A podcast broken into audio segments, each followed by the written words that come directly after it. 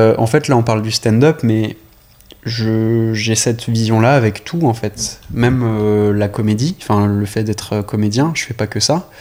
Et je le dis tout le temps, si je faisais que ça, euh, ce serait triste. Parce que c'est un métier triste. C'est un métier où tu es beaucoup seul. Euh, c'est un métier où tu puises en toi tout le temps, dans, tes, dans des émotions que t'as pas forcément envie de réveiller.